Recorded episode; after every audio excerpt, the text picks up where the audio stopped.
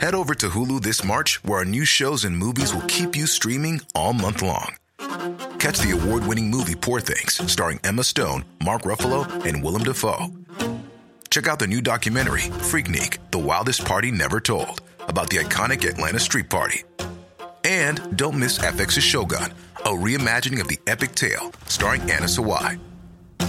So, what are you waiting for? Go stream something new on Hulu.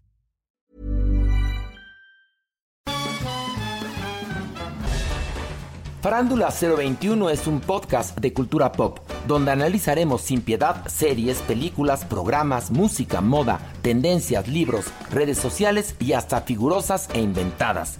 Cada jueves un nuevo episodio, con Horacio Villalobos, Pilar Bolívar, Mauricio Valle, Maniwis, La Supermana, Alejandro Broff, Jeremy Cruz y Mario Lafontaine.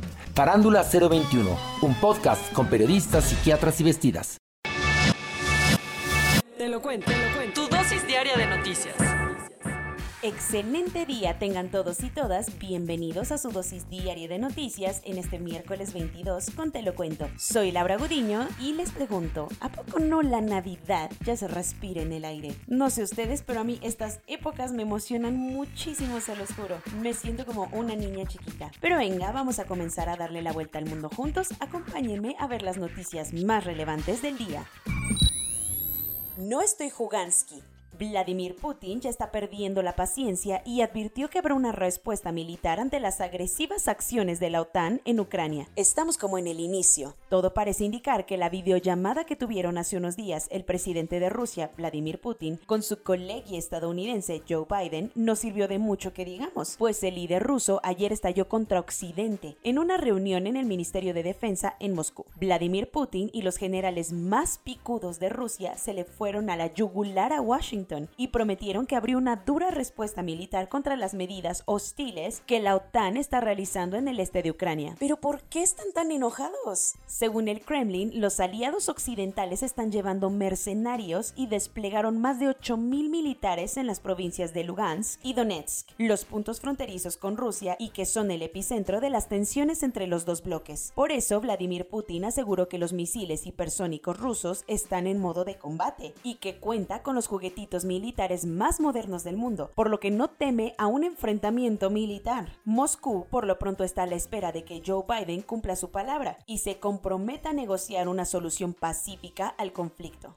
Bueno, ¿y cuál es la promesa? El Kremlin está súper enojado porque insiste que lo que Estados Unidos está haciendo en Ucrania lo está haciendo en nuestra puerta, así dijeron, algo que pone súper nerviosos a los intereses rusos. Por eso Vladimir Putin le pidió a Joe Biden que cumpla con lo dicho en la cumbre virtual que sostuvieron el pasado 7 de diciembre y que le dé a Rusia garantías vinculantes a largo plazo para comprometerse a bajarle como 37 rayitas a las tensiones.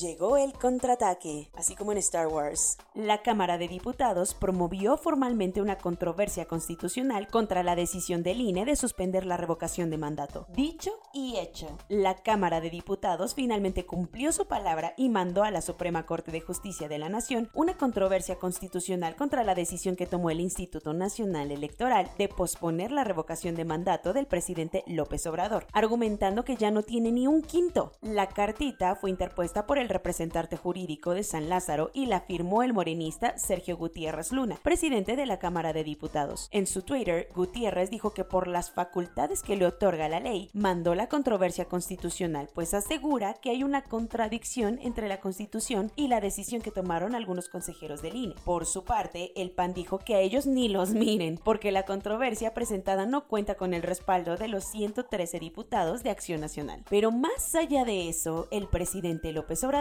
ya dijo que si el INE anda de payaso y no quiere organizar la revocación de mandato, pues que mejor el pueblo se organice y sea la ciudadanía quien realice la consulta de revocación de mandato.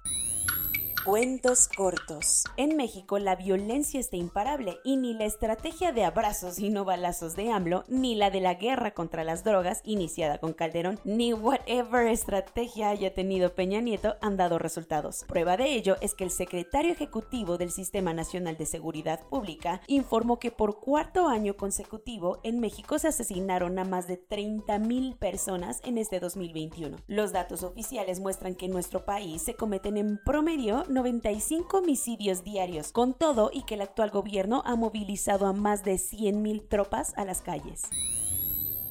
La cifra que también va subiendo como la espuma es la de solicitudes de asilo que recibe el gobierno mexicano. En este 2021, la Comisión Mexicana de Ayuda a Refugiados, la Comar, recibió 123.187 solicitudes de asilo de migrantes de todas partes del mundo, un aumento del 300% comparado con 2020. Lamentablemente, las instituciones mexicanas no cuentan con los recursos para darle atención a tantas personas, lo que resulta en tragedias como la vista en Chiapas hace unos días. Marcelo Ebrard dijo que era fundamental que la Comar tuviera más presupuesto el próximo año, pero parece que las palabras se las llevará el viento, algo muy común en este país.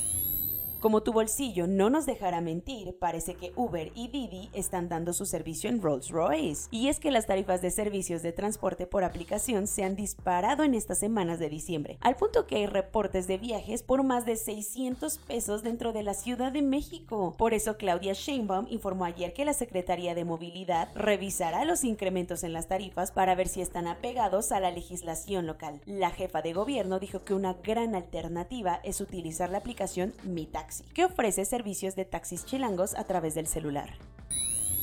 Otro de los puntos críticos para los flujos migratorios irregulares es el Mediterráneo, donde han muerto ahogados 164 migrantes en la última semana. Según el funcionario de Naciones Unidas que confirmó la noticia, todo ocurrió en dos naufragios diferentes frente a las costas de Libia. El primero ocurrió el viernes causando la muerte de las 102 personas que iban en la lancha de madera, mientras que el segundo sucedió el sábado dejando un saldo de 62 migrantes muertos. Ese mismo día la Guardia Costera de Libia interceptó otra embarcación con 210 solicitantes de refugio a bordo.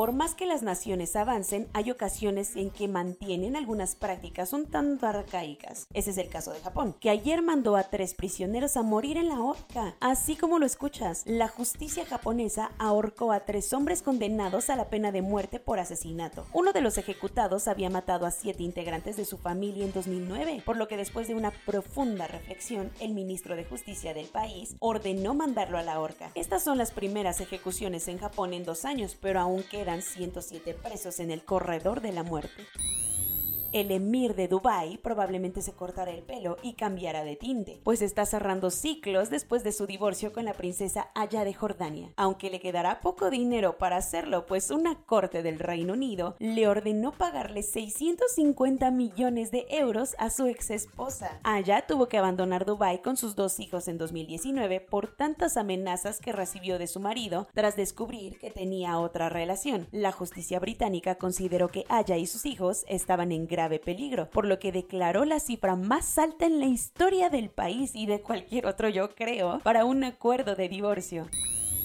Corona News. Claudia Sheinbaum dijo que no se suspenderán los festejos navideños en la Ciudad de México, a pesar de la variante Omicron, porque no hay un indicio de más contagios en la capital.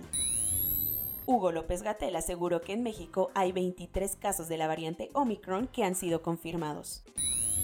Pese a que se la pasó diciendo que las vacunas no sirven para nada, el actor Eduardo Verastegui informó que dio positivo a COVID-19. Los nuevos datos del INEGI demostraron que cerca de 1.6 millones de negocios han tenido que cerrar en México durante estos meses de pandemia. La Organización Mundial de la Salud le pidió a la población mejor cancelar las fiestas navideñas, pues la variante Omicron ha probado contagiar a las personas vacunadas. Ojo aquí, las vacunas evitan que te mueras, pero aún así te puedes contagiar de Omicron. El canciller de Alemania, Olaf Scholz, anunció nuevas medidas de distanciamiento social, como prohibir las reuniones para más de 10 personas con el fin de limitar los contagios de Omicron. Irán le echó la culpa a su archienemigo Arabia Saudita de bloquear los esfuerzos para salvarle la vida a su embajador en Yemen, quien se contagió de COVID-19 y murió poco después. Ante la amenaza de Omicron, el primer ministro de Israel anunció que toda la población mayor de 60 años recibirá una cuarta dosis de la vacuna de Pfizer. Para combatir a la nueva variante, el presidente Joe Biden de Estados Unidos anunció un plan para repartir 500 millones de pruebas de COVID-19 gratuitas y a domicilio. La policía francesa incautó 182 mil pasaportes COVID-19 falsos, el documento necesario para poder ingresar a lugares públicos. Soy Laura Gudiño y esa fue su dosis diaria de noticias de este bello miércoles 22 de diciembre. Que tengan un lindo día, que terminan sus compras navideñas pronto, por favor deseenme suerte y cuídense mucho. Nos vemos mañana aquí en su podcast favorito, Te lo cuento.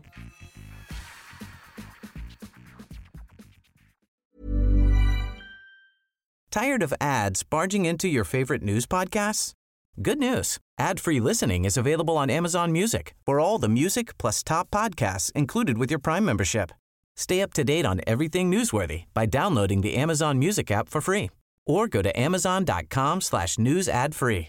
That's amazon.com slash news ad free to catch up on the latest episodes without the ads.